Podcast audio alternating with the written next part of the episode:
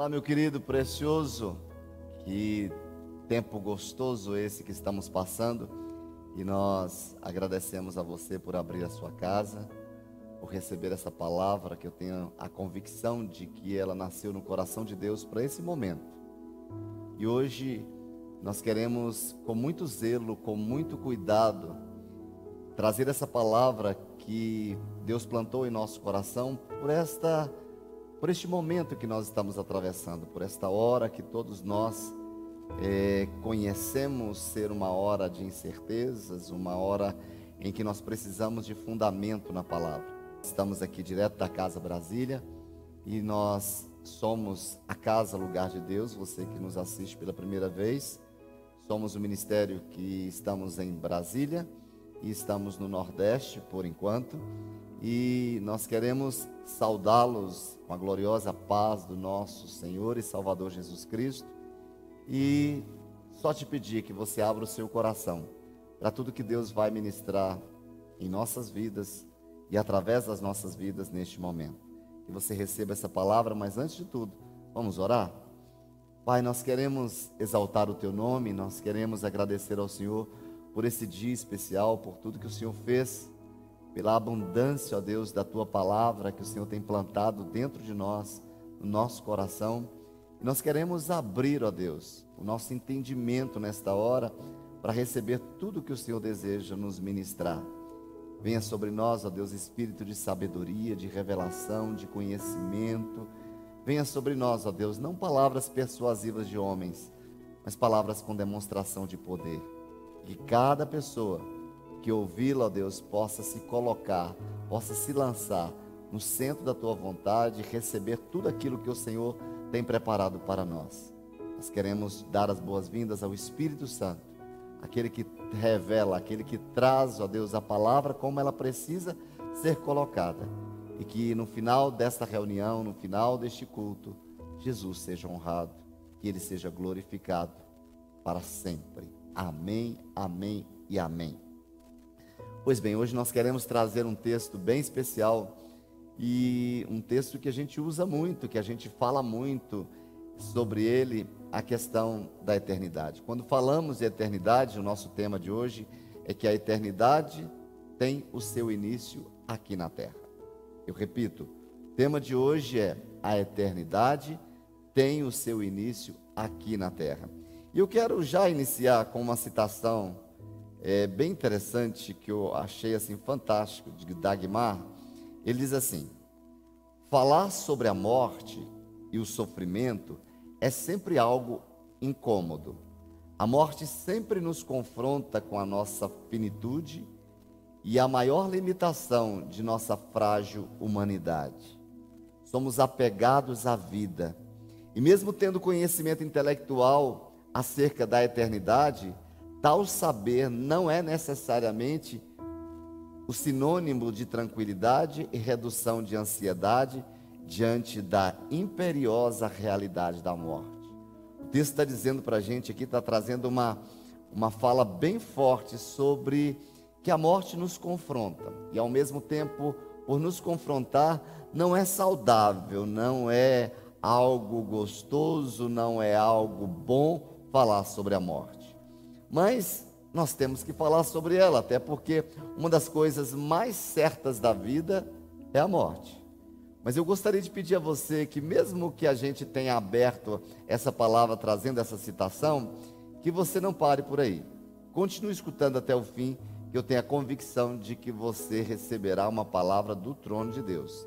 E eu quero trazer como base uma parábola citada pelo próprio Jesus. E se Jesus trouxe para nós essa parábola, consequentemente ele queria ensinar alguma coisa para a gente. Ele queria trazer algumas posturas, ele queria trazer algum ensinamento da maneira como nós devemos comportar aqui nesta terra. E a parábola do rico e de Lázaro. Diz assim no Evangelho de Lucas, no capítulo 16. Lucas, capítulo 16, dos versículos 19 até o 31. É uma leitura um pouco extensa, mas é necessário fazê-la. Então eu quero que você preste bastante atenção se você estiver aí com sua Bíblia na mão ou com seu smartphone ligado. Acompanhe com a gente aí aquilo que está na palavra. Eu disse ontem que nós ensinaríamos, que nós traríamos aqui palavra que seria fundamento, palavra que traria para nós alimento que alicerçaria a nossa vida, a nossa casa sobre a rocha, o próprio Jesus. Diz assim o texto: Ora, havia certo homem rico que se vestia de púrpura e de linho finíssimo e que se alegrava todos os dias com grande ostentação. Havia também um certo mendigo chamado Lázaro, coberto de feridas, que ficava deitado à porta da casa do rico. Ele desejava alimentar-se das migalhas que caíam da mesa do rico, e até os cães vinham lamber-lhe as feridas. E aconteceu que o mendigo morreu e foi levado pelos anjos junto para Abraão. Morreu também o rico e foi sepultado. No inferno, estando em tormentos, o rico levantou os olhos e viu ao longe Abraão e Lázaro junto dele. Então, gritando, disse: Pai Abraão, tenha misericórdia de mim e mande que Lázaro molhe a ponta do dedo em água e refresque a minha língua porque estou atormentado neste fogo. Mas Abraão disse: Filho, lembre-se de que você recebeu seus bens durante a vida, enquanto Lázaro só teve males. Agora, porém, ele está consolado aqui, enquanto você está em tormentos. E além de tudo, há um grande abismo, eu repito, há um grande abismo entre nós e vocês de modo que os que querem passar daqui para vocês não podem, nem os de lá para cá. Então o rico disse: Pai, eu peço que mande Lázaro à minha casa paterna, porque tenho cinco irmãos, para que lhe dê testemunho, a fim de que não venha também para este lugar de tormento. Abraão respondeu: Lá eles têm Moisés e os profetas, ouçam-nos. Mas ele insistiu: Não, pai Abraão, se alguém dentre os mortos for até lá, eles irão se arrepender. Eu repito: Não, pai Abraão, se alguém for até lá, alguém dos mortos for até lá, eles irão se arrepender. Então Abraão, porém, lhes disse: Se não ouvem os profetas e Moisés, tampouco se deixarão convencer mesmo que ressuscite algum ou alguém dentre os mortos. Dentro desta, desta parábola, nós temos vários ensinamentos sobre a questão da vida após morte, como que, como que se procede, como que vai ser, como que, que será a, o abismo, ou o Hades, ou o inferno, ou, e também como será o céu. Mas eu quero trazer para nós desse ponto de vista, dessa preparação para a eternidade. Aqui nesse texto, Jesus traz para a gente pelo menos dez princípios nos preparando para a eternidade. Se Jesus trouxe para nós essa preocupação com essa preparação, faz necessário que a gente estude, que a gente conheça. Então, eu quero trazer para você essa palavra e, a, o meu desejo é que você não se sinta condenado, ninguém está condenando, ninguém está julgando ninguém. É o Espírito Santo que convence todo mundo. E é Ele que vai trazer para você a revelação que você precisa para uma tomada de decisão. Até porque não é por força e nem por violência, mas é pelo Espírito de Deus, é o convencimento. Eu ouço a palavra, a fé vem pelo ouvir, e eu ouvi a palavra de Deus, e essa palavra é que me trans, transforma, essa palavra é que me transporta para onde Deus quer me conduzir. Pois bem, eu quero trazer esses dez princípios daquilo que Jesus, através desse texto, nos ensina para nos prepararmos para a eternidade. O bispo Nicholas White, ele disse uma frase bem interessante. Ele diz assim: "O que cremos sobre a vida pós-morte afeta diretamente o que cremos sobre a vida antes da morte." Se eu estou falando para você, obviamente você ainda não morreu. Então, o, o, esse, essa citação dele traz algo bem interessante: que o que cremos sobre a vida após morte, depois da morte, vai afetar diretamente com o que cremos sobre a vida antes da morte. Então, aquilo que você quer conquistar pós-morte depende da sua posição hoje. Aquilo que você quer viver na eternidade depende daquilo que você vai viver a partir deste dia. Quando Jesus nos ensina esses dez princípios e verdades fundamentais para a gente trazer uma reflexão sobre a realidade da vida e a realidade da morte, nós aprendemos algumas coisas. A primeira coisa é que a vida na terra, ela é uma atribuição temporária para todos nós. Eu repito, a vida na terra, ela é uma atribuição temporária para todos. Lembro-me desde criança que as pessoas diziam assim: "Ah, você nasceu para ser, você não é semente, você não nasceu para ficar por semente". Na verdade, o que, que essa afirmação está dizendo para nós? Que nós não vamos viver a vida toda nesta terra. Que todos nós vamos passar. Que todos nós sairemos dessa terra para viver a eternidade.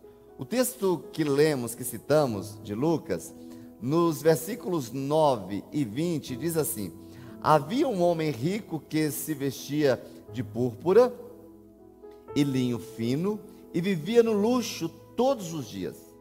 Diante do seu portão fora deixado um mendigo chamado Lázaro, coberto de chagas, e este ansiava comer o que caía da mesa do rico. Em vez disso, os cães viam lamber as suas feridas. Nada de ruim você ter aqui na terra uma vida prazerosa, uma vida é, de, de, de plenitude, uma vida de satisfação, uma vida de bens, desfrutando dos seus bens, ter dinheiro. Não existe nada de mal nisso. Isso é algo que Deus constrói, é algo que Deus também nos dá. Porém, o que eu posso afirmar para você é que nós não podemos pegar tudo isso e achar que isso é o melhor da vida. Até porque não. Quando eu digo que a nossa vida aqui na terra, ela é uma atribuição temporária, ela traz para nós assim uma oportunidade de repensar as questões dos valores, aquilo que eu estou aprendendo, aquilo que eu estou vivenciando no meu dia a dia. É, o Salmo 39, ele traz para nós uma afirmação bem interessante. Ele diz assim: Senhor, lembra-me. Ou seja, o salmista está pedindo ao Senhor: Senhor, traz para minha memória, não me deixe esquecer. Ele diz assim: Lembra-me de quão breve é o meu tempo na terra. Lembra-me que os meus dias estão enumerados e que a minha vida está indo embora. Ou seja, o salmista está ensinando para a gente que os nossos dias, por mais dias que vivamos, por mais anos que vivamos aqui na terra, ele será breve em comparação com a eternidade. Já o Salmo 119, versículo 19 diz assim: Salmo 119, versículo 19 diz assim: Eu estou na terra, estou aqui na terra, só por um pouco de tempo eu estou aqui nesta terra somente por um pouco de tempo. Você está aqui nesta terra somente por um pouco de tempo. A Bíblia, ela é cheia de metáforas e essas metáforas elas nos ensinam da beleza breve e também transitória da vida aqui na terra. Que nós podemos ter uma vida belíssima, abundante aqui na terra, mas tudo isso é transitório, tudo isso é passageiro e a vida é descrita é, na própria palavra como uma neblina, um correr rápido, um sopro, um fio de fumaça. É, Jó diz no capítulo 8, versículo 9, ele diz assim: que os nossos dias sobre a terra são tão transitórios como a sombra. Uma sombra não dura para sempre, ela é passageira. Jó está trazendo uma comparação de que o nosso tempo aqui na terra ele é curto. O nosso tempo aqui na terra, ele é bem curtinho em comparação com a eternidade. Quando nós falamos isso, a melhor maneira de usar este tempo que a gente tem aqui, a vida que a gente tem aqui, nós precisamos pensar sobre duas verdades. A primeira delas é em comparação com a eternidade. A vida é extremamente breve. Se a gente pensa que a eternidade é por si grande, extensa, não tem fim, a gente pensa que a nossa vida terrena, a nossa vida aqui física, ela é passageira. Por isso nós precisamos cuidar dela. Cuidar e pensar em organizar a nossa vida espiritual, porque ela é para a eternidade. Já a segunda coisa, a primeira que eu disse, em comparação com a eternidade, a nossa vida é extremamente breve. A primeira. Já a segunda convicção que a gente precisa pensar é que a terra é apenas uma residência temporária. Você não vai ficar aqui por muito tempo. Então, a gente precisa resolver isso porque a gente se apega demais às coisas nessa terra. Somos apegados demais àquilo que construímos aqui na terra. Se tudo é passageiro, eu pergunto para você: você sabe o dia de amanhã? Da mesma maneira que você se preocupa aqui na terra, e não é errado em fazer uma boa poupança, em fazer os seus investimentos, a minha pergunta é: quais são os investimentos que você tem feito para a eternidade? O que você tem plantado para a eternidade, tendo por, por vista, tendo por certeza de que isso aqui é transitório, é passageiro, é curto, é breve, é fumaça, se esvai, é neve, é sombra, o que você tem feito? Que tipo de plantio você tem feito para a eternidade? Querido, se a gente se apega muito a esta terra, pelo que nós temos hoje, nós não temos nem muitas vezes noção do valor, da grandeza do que é a eternidade. Se a gente acha lindo, maravilhoso desfrutar deste mundo, desfrutar das coisas deste mundo, eu fico pensando como não será a eternidade? Como não será passar aquele tempo onde a Bíblia diz que não haverá mais choro, não haverá mais tristeza, não haverá mais angústia? A gente se apega às coisas deste mundo, mesmo nesse ambiente hostil, nesse ambiente de perseguição, nesse ambiente de muitas vezes de guerrilha, nesse ambiente de inveja, nesse ambiente de maledicência. E como nós podemos não nos apegar a eternidade que nos permite viver a vida abundante, viver feliz para sempre. Não haverá choro, só alegria, o gozo de estar neste ambiente. Você não deve esquecer dessas duas verdades. Então peça a Deus que Ele venha te ajudar a ver a vida na terra da mesma maneira que Ele vê. Davi, ele fez essa oração no Salmo 39, no versículo 4, ele diz assim: Então finalmente eu pedi a Deus ou seja, ele orou a Deus: Senhor, mostra-me o pouco tempo que me resta aqui na terra. Mostra-me como a vida é curta e como eu sou frágil. O salmista está dizendo para nós: me ensina a valorizar aquilo que precisa ser valorizado. Me ensina a investir em quanto tempo eu tenho aqui na terra nas coisas eternas. Aqui não é o seu lugar permanente, querido. Aqui não é o seu destino final. Você está aqui de passagem, você só está aqui visitando. E a Bíblia ela usa esse termo como forasteiro, como peregrino, como estranho, estrangeiro, como estranho, como visitante e viajante para descrever a breve estadia nossa aqui nesta terra. Você é forasteiro. Você não faz parte desta terra. A sua pátria ela é celestial. Nós somos, eu digo que nós somos extraterrestres neste ambiente terreno. A nossa pátria, ela é de lá. Por isso a nossa conexão é com Deus. A nossa linguagem deve ser a mesma linguagem do céu. A nossa maneira de falar aqui na terra deve ser a mesma linguagem do céu. Eu repito que a vida na terra, como primeiro ponto, é uma atribuição temporária para todos. Ninguém viverá para sempre nesta terra. Mas a segunda coisa que nós, eu acredito que todo ser humano tem essa convicção, que o ser criado por Deus, que mais tem convicção, ou talvez o único ser nesta terra que tem convicção que vai morrer um dia, sou eu e você. A morte, ela é uma realidade para todos. Esse é o segundo ponto. Para todo mundo, você sabe que vai morrer, eu sei que eu vou morrer. Quando nós olhamos para o versículo 22 do texto que lemos de Lucas, diz assim: Chegou o dia em que o mendigo morreu e os anjos o levaram para junto de Abraão. O rico também morreu e foi sepultado, ou seja, a morte ela é certa para o rico, para o pobre, para o preto, para o branco, para a criança, para o adolescente, para o jovem, para o adulto, a morte é uma realidade. Todos nós sabemos que vamos morrer.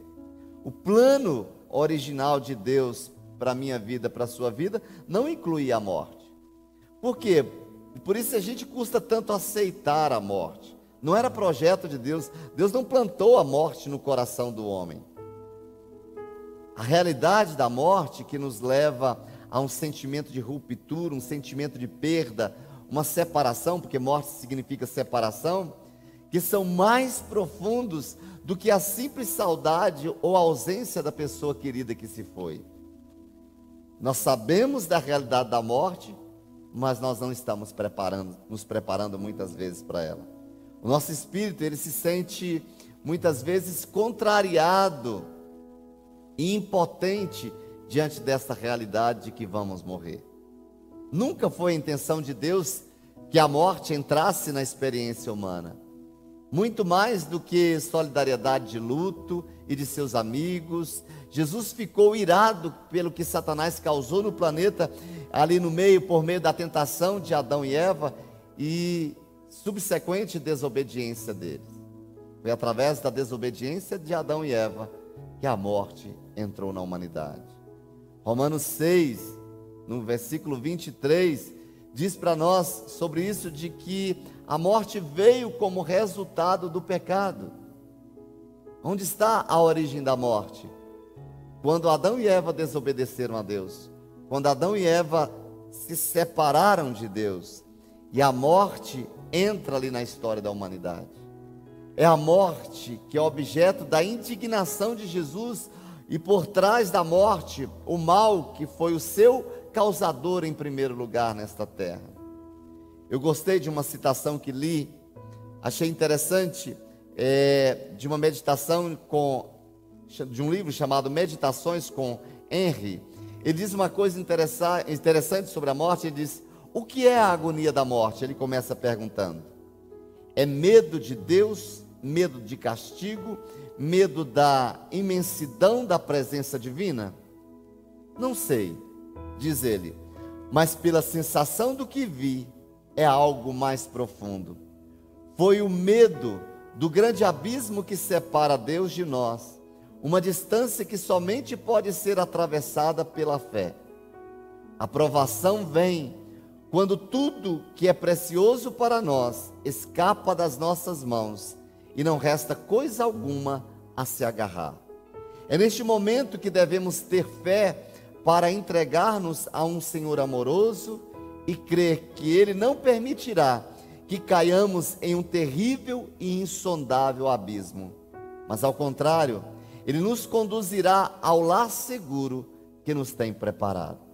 Ou seja, querido, que se a morte é uma realidade para todos, a realidade para nós, que eu e você precisamos ter, é que Deus, é que Jesus já foi preparar uma morada para mim e para você. Tem dois mil anos que Jesus foi e que Ele está preparando a nossa casa. E se Ele está preparando essa casa há dois mil anos, eu imagino como não será essa casa. Então a morte é uma realidade, nós todos vamos enfrentá-la. E a questão é: estamos nos preparando para viver a eternidade? Mas a terceira coisa, que se a morte é uma realidade para todos nós, a eternidade é uma certeza para todos. Já o versículo 23 do texto de Lucas, que tomamos como base, diz assim: No Hades, ou seja, no inferno, onde, estavam sendo atorment... onde estava sendo atormentado, ele olhou e viu para cima, e viu Abraão de longe com Lázaro em seu lado. Não quero dizer aqui que a eternidade, que o céu, que o paraíso ele é feito apenas pelos pobres que viveram a pobreza aqui nessa terra e que os ricos também não terão tesouros nos céus. Jesus diz que é difícil, mas que não é impossível que um rico tenha o seu lugar no céu. O ser humano, ele não precisa conquistar a eternidade. Que é isso, pastor? O ser humano não precisa conquistar a eternidade? Não. Nós somos seres eternos. Deus plantou a eternidade dentro de nós. A eternidade para nós, seres humanos, ela é uma certeza. Porque se eu tenho a convicção de que eu vou morrer, então consequentemente eu vou viver a eternidade. A morte, ela é uma inimiga para todos e todos nós enfrentaremos a morte, mas ela não aniquilará o nosso ser da existência. Nós somos eternos. Você é eterno. Você não vai viver somente esta vida aqui nessa terra. Então, dessa maneira, nós não precisamos conquistar a eternidade, nós não precisamos conquistar nada, porque Cristo já fez tudo isso por mim e por você na cruz do Calvário. O sacrifício de Jesus no Calvário é o ápice da graça de Deus, da graça do Pai ao nosso encontro, da graça do Pai para comigo, para com você. O nosso papel é usufruir da conquista que Jesus trouxe para nós, a salvação. Isso porque existem apenas dois destinos para todo ser humano. E esses dois destinos é que vão conduzi-lo para a eternidade: se com Deus ou se sem Deus. Dois destinos: ou com Deus ou sem Deus. Quando eu falo de um desses lugares onde nós passaremos a eternidade, repara bem que eu não usei a palavra céu ou muito menos paraíso. Mas para sim, quando eu uso o termo para junto do Pai, entenda que sem Deus não existe paraíso, sem Deus não existe céu. Todo lugar que Deus se faz presente, logo este lugar se torna um paraíso. Quando eu digo que a eternidade é uma certeza para todos nós, que essa eternidade, eu repito, é uma certeza, a dúvida é para onde ou onde iremos passar a nossa eternidade? Junto com Deus ou longe de Deus? Qual a sua escolha? Qual a escolha que você fez? Cristo Jesus abriu a porta para nós naquela cruz do Calvário. É através dele que nós acessamos a eternidade com o Pai. Se eu não trago Jesus para a minha vida como meu Senhor, como meu Salvador, a eternidade não terá. Não fará a eternidade com o Pai, não fará parte da minha vida. Eu passarei a eternidade longe de Deus. Eu terei a minha vida para sempre longe de Deus. E o pior de tudo, como o texto que nós lemos aqui, não tem caminho de volta. Eternamente com Deus ou eternamente distante de Deus. Eternamente com Deus eu gozarei de todas as suas promessas. Eternamente longe de Deus, eu serei impossibilitado de desfrutar das promessas de Deus. Sério isso, né? Mas a quarta coisa é que o sofrimento é uma realidade eterna para quem partir aqui sem Deus. Isso é uma continuação do que eu acabei de falar. A quarta coisa, eu repito, o sofrimento é uma realidade eterna para quem partir sem Deus. Eu tenho certeza de que todos nós passamos, enfrentamos problemas difíceis, principalmente nesse tempo que nós estamos enfrentando de pandemia. Todos nós passamos por um tempo de sofrimento. Versículo número 24 diz assim: Então chamou pai Abraão, tem misericórdia de mim e manda que Lázaro, que está lá onde? No seio de Abraão, no paraíso, mande que Lázaro molhe a ponta do dedo na água e refresque a minha língua, porque estou sofrendo muito neste fogo. Querido, se a gente já sofre aqui nesta terra, você vai querer sofrer eternamente? Você vai querer viver num tormento eternamente? A palavra, a palavra está sendo clara. Queridos, foi Jesus quem escreveu essa parábola para trazer para mim um ensinamento, para trazer para nós um ensinamento. Quando nós olhamos que a eternidade ela existe com Deus e a eternidade também existe sem Deus, ela também conhecida como a segunda morte ou tormento eterno, algo que nós explicamos muito bem no ponto anterior, é que quando nós olhamos para isso, eu estou com Cristo eternamente com Deus, estou sem Cristo eternamente em sofrimento. Qual escolha você faz? Quando eu digo que o sofrimento ele é uma realidade eterna para quem partir sem Deus, enquanto vida você tiver, este é o momento de você fazer uma decisão. O que você escolhe? Eu creio que você tem a habilidade divina para fazer uma boa escolha. Eu creio que você é inteligente o suficiente para fazer essa escolha. Escolha estar do lado de Deus. Escolha seguir a Jesus. Escolha trazer essa convicção em ter no seu coração essa certeza: Jesus, o Senhor veio a esta terra para me trazer de volta, para plantar dentro de mim a eternidade para sempre do lado do Pai. Eu te recebo como meu Salvador, eu te recebo como meu único Senhor. O Senhor é que guia a minha vida a partir deste momento. Este é o propósito dele para a sua vida. Mas a quinta, quinta coisa que eu quero falar para você é é que a vida eterna começa a ser construída aqui na terra. Olha que fantástico.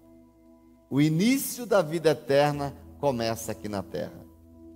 Se o início da vida eterna começa aqui nesta terra, você pode começar hoje a viver a eternidade aqui. Diz o versículo 25: Mas Abraão respondeu: Filho, Lembre-se de que durante a sua vida que você recebeu coisas boas, enquanto Lázaro que recebeu coisas más. Agora, porém, ele está sendo consolado aqui e você está em sofrimento. Eu gosto de citar o texto do Evangelho de João, no capítulo 17, no versículo 3, que diz assim: Esta é a vida eterna. Ele explica esta é a vida eterna. Dois pontos. Que te conheçam o único Deus verdadeiro. Há uma outra versão diz que te conheçam como o único Deus verdadeiro. Olha, quando começa a vida eterna. Quando eu digo que começa aqui, você pode desfrutar disso hoje. Esta é a vida eterna, que te conheçam como Deus verdadeiro e a Jesus a quem enviaste. Como eu posso conhecer, como eu posso desfrutar, como eu posso hoje começar a viver a vida eterna? Número um, reconhecer a Deus como único Deus verdadeiro e a Jesus Cristo a quem enviou, a quem Deus enviou. Quando eu penso reconhecer a Jesus, reconhecer que ele veio aqui para ser o mediador entre Deus e o homem reconhecer a Jesus como aquele que veio para ser aquele que veio restaurar a minha relação, o meu relacionamento com Deus. Por isso nós falamos tanto que cristianismo não é religião, que cristianismo é relacionamento. Jesus veio me aproximar do Pai, porque antes o pecado me separava de Deus. E como o meu pecado foi cravado naquela cruz do Calvário, Jesus se tornou pecado por minha causa. Hoje eu posso me aproximar de Deus por causa de Jesus. Ele levou a minha vida pecaminosa e eu tomei a sua própria vida sem pecado. E hoje eu posso me aproximar de Deus via Jesus. O sangue de Jesus hoje está sobre a minha vida, se torna na minha vida o próprio Cristo o caminho, a verdade e a vida. Diz ele: ninguém vai ao Pai senão por mim. Esta possibilidade que eu tenho hoje de começar a desfrutar da vida eterna. A palavra usada nesse texto do Evangelho de João 17, versículo 3, que diz: Conhecer, que te conheçam como Deus verdadeiro. No original, essa palavra é ginosco, que significa estar envolvido no íntimo e crescente relacionamento. Olha que coisa mais linda.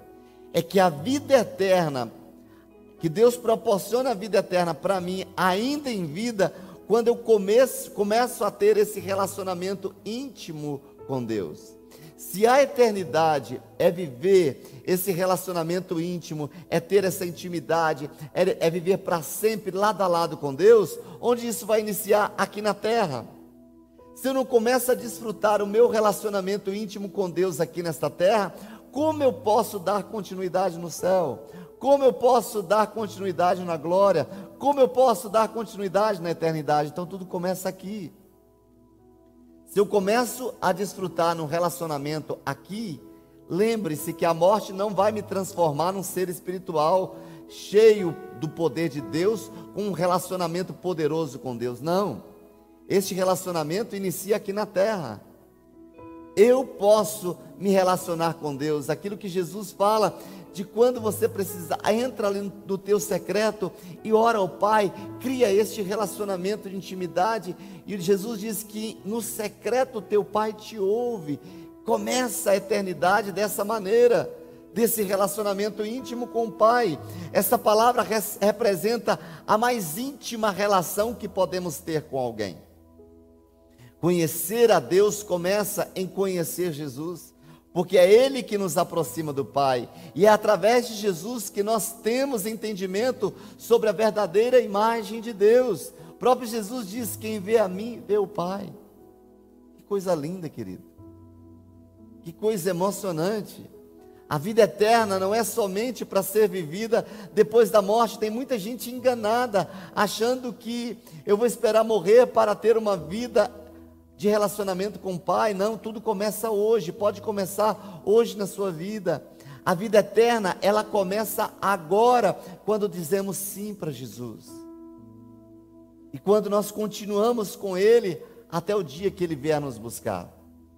Você pode aí, aonde você se encontra, dizer: Jesus, eu te recebo na minha vida como meu único Senhor e Salvador. Entre na minha vida e eu quero começar um relacionamento íntimo com o Pai. Eu quero te conhecer, Jesus, porque quem te conhece vê o Pai. E eu quero ter esse relacionamento com o Pai crescente aqui na terra enquanto estou vivo. Isso é possível para você, querido. Então lembre-se que a vida eterna começa a ser construída aqui na terra. A sexta coisa é que na eternidade existe, não existe possibilidade de arrependimento, de mudança. Escutou o que eu disse? Na eternidade não existe possibilidade de arrependimento e de mudança. Eu não vou esperar morrer para me arrepender. Eu não vou esperar morrer para melhorar. Eu não vou esperar morrer para mudar. Esse texto aqui quebra para a gente toda e qualquer refutação do purgatório. Você sabe o que significa purgatório? Purgar significa purar, é, significa purificar, significa limpar. Querido, o purgatório nós estamos vivendo aqui, em vida. O que é o purgatório para nós? A limpeza que Jesus está querendo fazer em nossas vidas. Quando Jesus manda para mim, amar aquele que me odeia, é abençoar aquele que me amaldiçoa, orar por aquele que me persegue, é fácil isso? Não. Nós fazemos morrer a nossa natureza terrena para que a natureza celestial seja vista em nós, ou seja, a gente seja transformado. A Bíblia nos ensina que este novo homem que está sendo construído em nós, é aqui na terra. Nós não seremos transformados numa pessoa melhor depois que morrermos. Nós não, nós não continuaremos na glória a, a fazer a mudança que deve ser feita aqui na terra. Se existe purgatório pós-morte, o sacrifício de Jesus não seria necessário. O que é ser cristão? É ser a reprodução de Jesus é ser transformado por Jesus, é ser pequenos cristos aqui na terra, é trazer aqui para nós a vida de Jesus, que nos ensina a perdoar quantas vezes forem necessárias. É fácil? Não. Por que não é fácil? Porque nós estamos passando pelo purgar, pela limpeza, pela purificação. O fogo do Espírito, a ação da palavra de Deus em nós está nos transformando em pessoas melhores. Quando? Em vida. Então não espere ser transformado depois da morte. Comece a transformação hoje. O texto diz no versículo 26 que lemos de Lucas, e além disso, diz o texto, além disto, entre vocês e nós está um grande abismo, de forma que os que desejam passar do nosso lado para o seu, ou do seu lado para o nosso, não conseguem. Embora a ideia de uma segunda chance para a salvação seja atraente, a Bíblia é clara que a morte é o fim de todas as chances. Morreu, acabou. O texto de Hebreus, no capítulo 9, versículo 27, diz para nós que morremos e temos então que enfrentar o julgamento. Nós não seremos purgados depois da morte. Então, dessa maneira, enquanto uma pessoa estiver viva, ela tem a segunda, a terceira, a quarta, quantas chances forem necessárias. Mas depois que morreu, não. Ela teve a experiência com Jesus, até o último momento ela pode passar por essa experiência. Lembra do ladrão na cruz? Jesus, quando o ladrão olha para ele diz: Senhor, lembra de mim quando entrar no paraíso? E Jesus chega para ele e diz: Hoje mesmo estarás lá no purgatório. Foi isso que ele disse? Ele era ladrão. Não.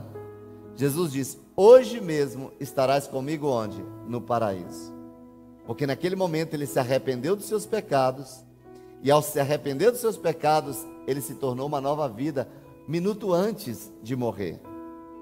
Então, até quando nós teremos chances? Enquanto tivermos vida. Mas você sabe até quando você vai viver?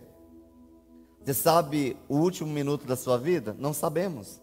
Por isso que esta é a hora, este é o momento se você quer viver a eternidade com Deus, gozando dos valores eternos, o seu tempo é hoje. Este é o momento. Quando uma pessoa morre, não tem mais chances. Ou seja, na eternidade, não existe possibilidade de arrependimento e de mudança. A sétima coisa é que a salvação ela é pessoal e não coletiva. Quando eu me lembro de um colega meu, a esposa dele, uma mulher de Deus, e eu sempre dizia para ele: rapaz, esteja do lado da sua esposa, vai para a igreja com a sua esposa, muda a sua vida. E ele disse: Não, pastor, não preciso, não. Minha esposa ora demais, minha esposa lê a Bíblia demais. Quando ela for, eu seguro na barra da saia dela. Eu disse: Não, porque a salvação ela é pessoal e não é coletiva.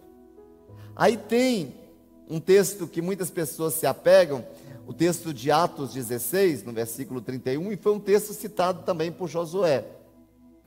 Responderam-lhe, eu vou dizer o texto de Atos 16, 31. Responderam-lhe: crê no Senhor Jesus Cristo e serás salvo tu e a tua casa. Ah, está escrito, tá escrito aqui que se eu crer em Jesus, toda a minha casa será salva. Não. O texto está dizendo aqui: a condição para que tu e a tua casa sejam salvos, é crer no Senhor Jesus. O que acontece é que se você hoje crê no Senhor Jesus, e que você se torna um instrumento de Deus dentro da sua casa, que você começa a viver a vida eterna dentro da sua casa, a ser transformado dentro da sua casa, as pessoas da sua família terão uma chance maior de ver ali alguém ser transformado e essa pessoa se torna mais fácil de receber a Jesus porque tem alguém dentro da sua casa ali está reivindicando através do seu testemunho dentro da sua própria família. A salvação ela é individual. Deus não salva por arremate. Ele nos trata individualmente. Em todo o Novo Testamento, o evangelho é pregado a indivíduos. E é necessário que cada um creia para ser salvo. Ninguém pode crer e ser salvo para o outro. Esta é a convicção de que cada membro da sua família, para ser salvo, ele precisa crer. O Novo Testamento se refere à salvação como um ato individual, assim como a confissão de pecados e o seu perdão. Eu repito, a salvação ela é pessoal, ela não é coletiva. Eu creio na, na salvação de toda a minha casa. Quando eu creio? Quando eu passo a ser um instrumento de Deus, de possibilidade para que a minha família experimente da vida de Jesus através do meu testemunho dentro da minha família. Por isso que é importante testemunharmos, testemunharmos. Por isso que é importante a gente não escandalizar o evangelho. A oitava coisa, oitavo princípio que Jesus nos ensina nesse texto de Lucas, nessa parábola de Lázaro, nessa palavra, parábola de rico, do rico e o mendigo, é que a palavra de Deus é o meio de revelar a salvação ao mundo.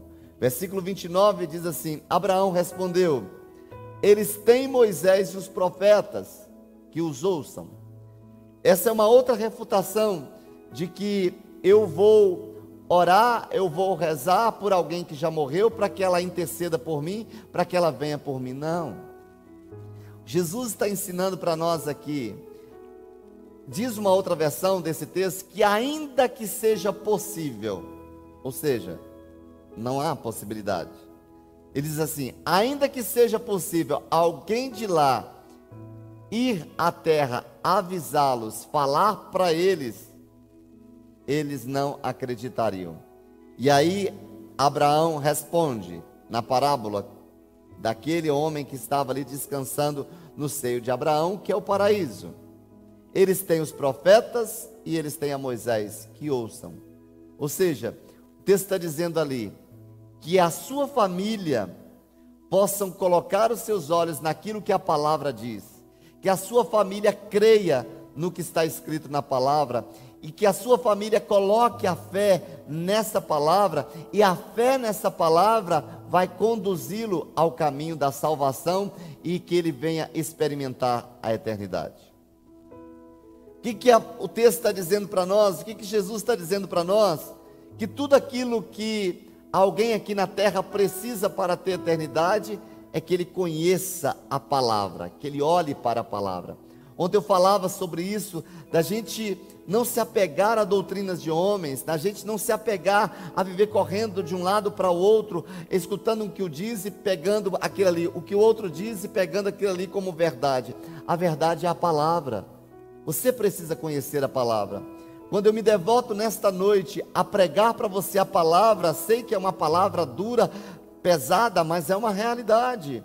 Eu estou ensinando para você uma coisa que lá na frente você vai me agradecer. Que tudo que você precisa para conhecer a Deus é através da Sua palavra.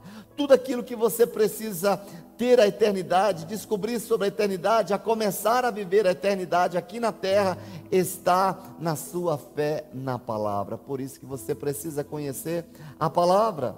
O Evangelho de João, no capítulo 5, versículo 24, ele diz: Eu asseguro. Olha que coisa interessante.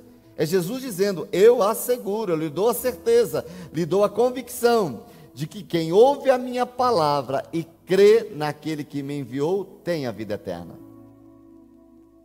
Está claro? E ele não será condenado, continua o texto. Já passou da morte para a vida. São palavras de Jesus. Ouvir a palavra, porque a fé vem pelo ouvir.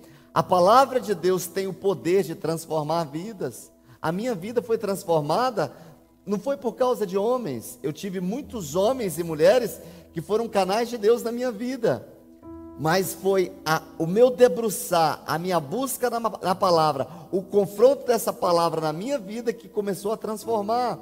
Tenho muita coisa ainda para ser transformada na minha vida? Tem, muita coisa. Por isso eu crio o hábito de lê-la todos os dias. Por isso o hábito de ler, a fazer os meus devocionais todos os dias. Porque o salmista diz que a exposição da tua palavra me vem luz. E eu não vou andar nessa terra em caminhos trevosos eu não vou andar em trevas nessa terra. Querido, quem ouve tem a chance de crer e ser salvo. O Espírito age na vida das pessoas quando eles ouvem a palavra. E essa palavra traz fé ao coração, traz salvação que ele precisa. Ou seja, a palavra de Deus é o meio de revelar a salvação ao mundo. É através da palavra. Por isso estou lhe ensinando a palavra. A nona e penúltima coisa que Jesus nos ensina nessa parábola entre o rico e o mendigo é que a operação de milagres não é o centro da manifestação da fé. Queridos, As pessoas hoje estão querendo, estão correndo atrás de pregadores, atrás de igreja que tem manifestação de milagres. Poderoso isso, maravilhoso. Mas viver só em busca de milagres, queridos, isso não é base, não traz sustentação para a sua vida. Nós estamos vivendo um tempo onde Deus está gerando em nós uma total independência nele. Onde estão os grandes pregadores que saíam em cruzadas? Eu não sou contra isso, me entenda. Onde estão os grandes pregadores, os grandes cantores gospel que faziam um show com milhares, multidões de pessoas? Onde estão? Nas suas casas. É neste momento que eu entendo que a palavra para mim, ela é lâmpada para os meus, meus, meus pés, ela é luz para o meu caminho. É nesse momento que eu entendo que a palavra para mim é o que eu preciso para viver, para desfrutar da vida que Deus tem para mim. É a palavra que norteia para mim princípios e valores eternos. É a palavra que me ensina a me comportar aqui dentro de casa, a me comportar como marido, a me comportar como, como homem, como pai. A fé que eu preciso, ela é desenvolvida. A fé que eu preciso, ela é desenvolvida a partir do meu relacionamento com a palavra de Deus. E tudo que Deus quer gerar em mim é que eu viva pela fé, não na dependência de milagres. Milagre é consequência da, do meu caminhar, milagre é consequência dos meus passos, milagre é consequência do que eu faço em Deus, do que eu estou vivendo de acordo com aquilo que a palavra fala. Ou seja, eu não preciso de fé só para ver milagres, mas eu preciso de fé para me arrepender. Eu preciso de fé para ter uma experiência com Jesus. Eu preciso de fé para ter uma experiência com a salvação. Diz o texto de 2 Coríntios, Paulo fala em 2 Coríntios 2, versículos 4 e 5: A minha palavra e a minha pregação não consistiram em palavras persuasivas de sabedoria humana, mas em demonstração do Espírito e de poder. Para quê?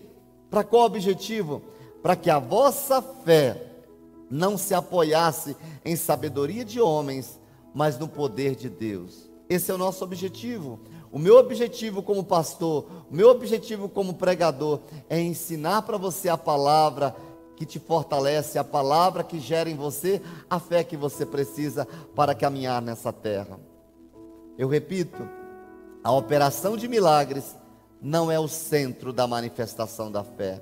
A fé gera milagres, a fé gera arrependimento, a fé gera salvação. E tudo isso a partir da palavra de Deus. E a última coisa que eu quero encerrar nessa palavra é que quem rejeita a palavra rejeita Deus. Forte, né? Eu vou repetir. Quem rejeita a palavra rejeita Deus. Versículo 31, na parábola que Jesus é, explana aqui que Abraão respondeu: Se não ouvem a Moisés e aos profetas, tampouco se deixarão convencer, ainda que ressuscite alguém dentre os mortos. O que, que ele está dizendo? Que quem rejeita a palavra, não adianta uma manifestação de anjos para avisá-los, não adianta uma manifestação humana para avisá-los. A base de toda a construção da nossa vida se encontra em ouvir e obedecer aquilo que Deus quer nos dizer. Sempre faça essa oração, Senhor, que o meu coração esteja aberto para receber aquilo que tu falas, mas ao mesmo tempo que o meu coração se incline a obedecer aquilo que o Senhor me fala. Porque não adianta o meu entendimento eu receber a palavra, não adianta eu estar cheio da palavra na minha mente se ela não transforma para a minha vida uma ação, uma atitude. Eu acho interessante e muito forte o texto de primeiro livro de Samuel, no capítulo 15, versículo 16, diz assim: Porém Samuel disse a Saul: Não voltarei contigo, porque rejeitaste a palavra do Senhor, e já te rejeitou o Senhor, para que não sejas rei sobre Israel.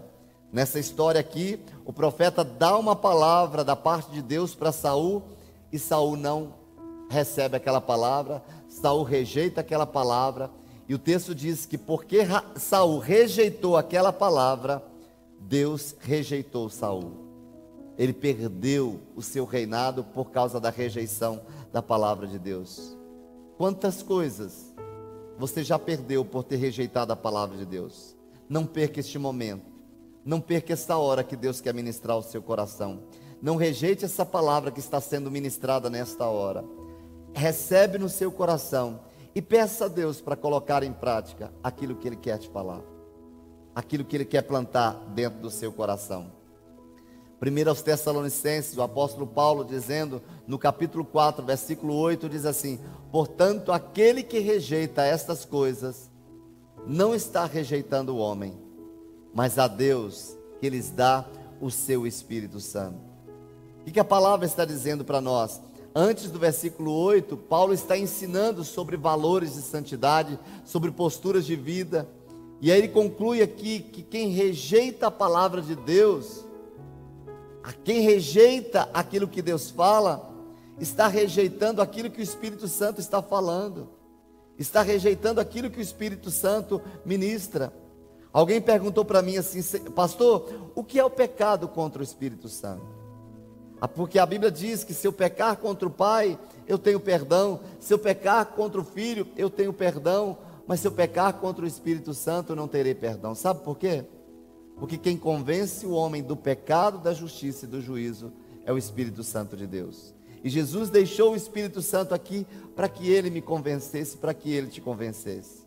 É da mesma maneira que eu estou pregando essa palavra para você, mas se você deixa essa palavra de lado, você está rejeitando o Espírito Santo de Deus. E se eu rejeito o Espírito Santo de Deus, eu continuo fazendo as coisas erradas. Eu continuo pecando. E a Bíblia diz que a alma que pecar, essa morrerá. E o homem que morre em pecado, qual será o fim dele? Eternamente longe de Deus. Eternamente condenado. Quem rejeita a palavra de Deus, rejeita Deus. Eu gosto muito deste autor chamado Eugene Peterson, que é o escritor é, da Bíblia A Mensagem, que é o tradutor da Bíblia da versão A Mensagem, e ele faleceu há pouco tempo, um homem de Deus. E ele escreve uma coisa muito interessante, ele diz assim: Tu sabes, Senhor, como sou incrédulo e fico nervoso na presença da doença e da morte. Mesmo sabendo que tu és o grande médico, mesmo sabendo que és a ressurreição e a vida, ensina-me a viver na esperança de que tu tens a última palavra, e a última palavra é vida e não morte. Ele faz essa oração. Eu quero declarar para você nesta noite, enquanto você me assiste, que esta palavra que estamos ministrando, que ela venha chegar ao seu coração como vida, como ambiente e oportunidade de transformação. A Bíblia diz para nós, no Evangelho de João, capítulo 3, versículo 15, tudo isso para que todo aquele que nele crê tenha a vida eterna. Meu parar aqui hoje, a minha paralisação aqui hoje para lhe ministrar é para dizer para você que tudo que Deus tem para você através dessa palavra, que tudo que eu ministrei nesses dez pontos que Jesus nos explica ali na parábola entre o rico e o Lázaro, é para que você tenha a vida eterna. Eclesiastes no capítulo 3, versículo 11, diz assim: Ele fez tudo apropriado a seu tempo. Também pôs no coração do homem o anseio pela eternidade. Mesmo assim, este não consegue compreender inteiramente o que Deus fez. Se Deus plantou no coração do homem a eternidade, não foi para você passar a eternidade distante dele, mas para passar a eternidade num relacionamento profundo, num relacionamento íntimo, numa intimidade poderosa. E tudo isso pode começar hoje. E tudo isso pode começar agora. Depende da sua decisão. Eu encerro essa palavra trazendo uma citação do grande C.S. Lewis, que ele traz uma palavra bem que vai consolidar, que vai trazer uma fundamentação em tudo isso que nós falamos aqui. Se eu encontro em mim um desejo que nenhuma experiência desse mundo possa satisfazer, a explicação mais provável é que eu fui feito para um outro mundo. Você não foi feito para este mundo. Você não foi feito para viver neste mundo agarrando-se com as coisas deste mundo. Você foi feito para viver na eternidade com Cristo, com Deus, num relacionamento íntimo com Ele. Eu espero que você tenha sido abençoado por essa palavra. E nesta hora, eu sei que você pode estar aí com seu coração compungido. Eu sei que você pode estar aí com seu coração desejoso de ter essa intimidade, de ter essa relação com Deus. Tudo isso pode acontecer através de uma única oração. Coloque a mão no seu coração. Eu queria que você repetisse essa oração comigo.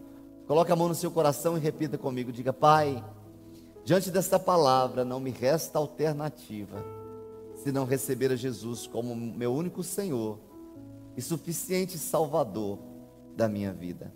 Reconheço que Ele morreu naquela cruz do Calvário e que Ele veio para esta terra para plantar a eternidade no meu coração. Reconheço-te como meu dono, reconheço-te como meu Senhor, reconheço-te que sou um condenado, que eu sou um pecador e que eu me arrependo dos meus pecados, confesso cada um deles, mas sei que a tua palavra diz que o Senhor é fiel e que o Senhor me perdoará por todos os pecados que eu cometi quando me arrependo e que o Senhor me purificará de toda injustiça. Senhor Jesus, escreva o meu nome no livro da vida. Espírito Santo, venha morar em mim e a partir de hoje, ensina-me a trilhar neste caminho para que a eternidade inicie hoje na minha vida de uma maneira bem consistente, de uma maneira bem fiel de uma maneira realizadora, de uma maneira verdadeira, Senhor. Eu te agradeço por tudo no nome de Jesus. Quero orar por você nessa hora. Pai, eu tomo esta vida que está se expondo diante deste vídeo. Oro a Deus para que o Senhor venha selar cada uma dessas palavras proferidas pelos teus filhos. Escreva o nome de cada um no livro da vida e transporta-os, ó Deus, para este lugar de começarem hoje a experimentar a eternidade que o Senhor planta agora no coração desta pessoa. Na autoridade do nome de Jesus, eu a abençoo com toda sorte de bênçãos espirituais nas regiões celestiais em Cristo Jesus. Para a glória do teu nome, na autoridade do nome de Jesus. Amém, amém e amém. Espero, querido, que você tenha sido abençoado por essa palavra e que o poder de Deus entre em operação na sua vida, na sua família. Que vocês sejam guardados debaixo do esconderijo do Altíssimo, que a sombra do Onipotente você venha descansar. Deus te abençoe, forte abraço e um cheiro do seu pastor.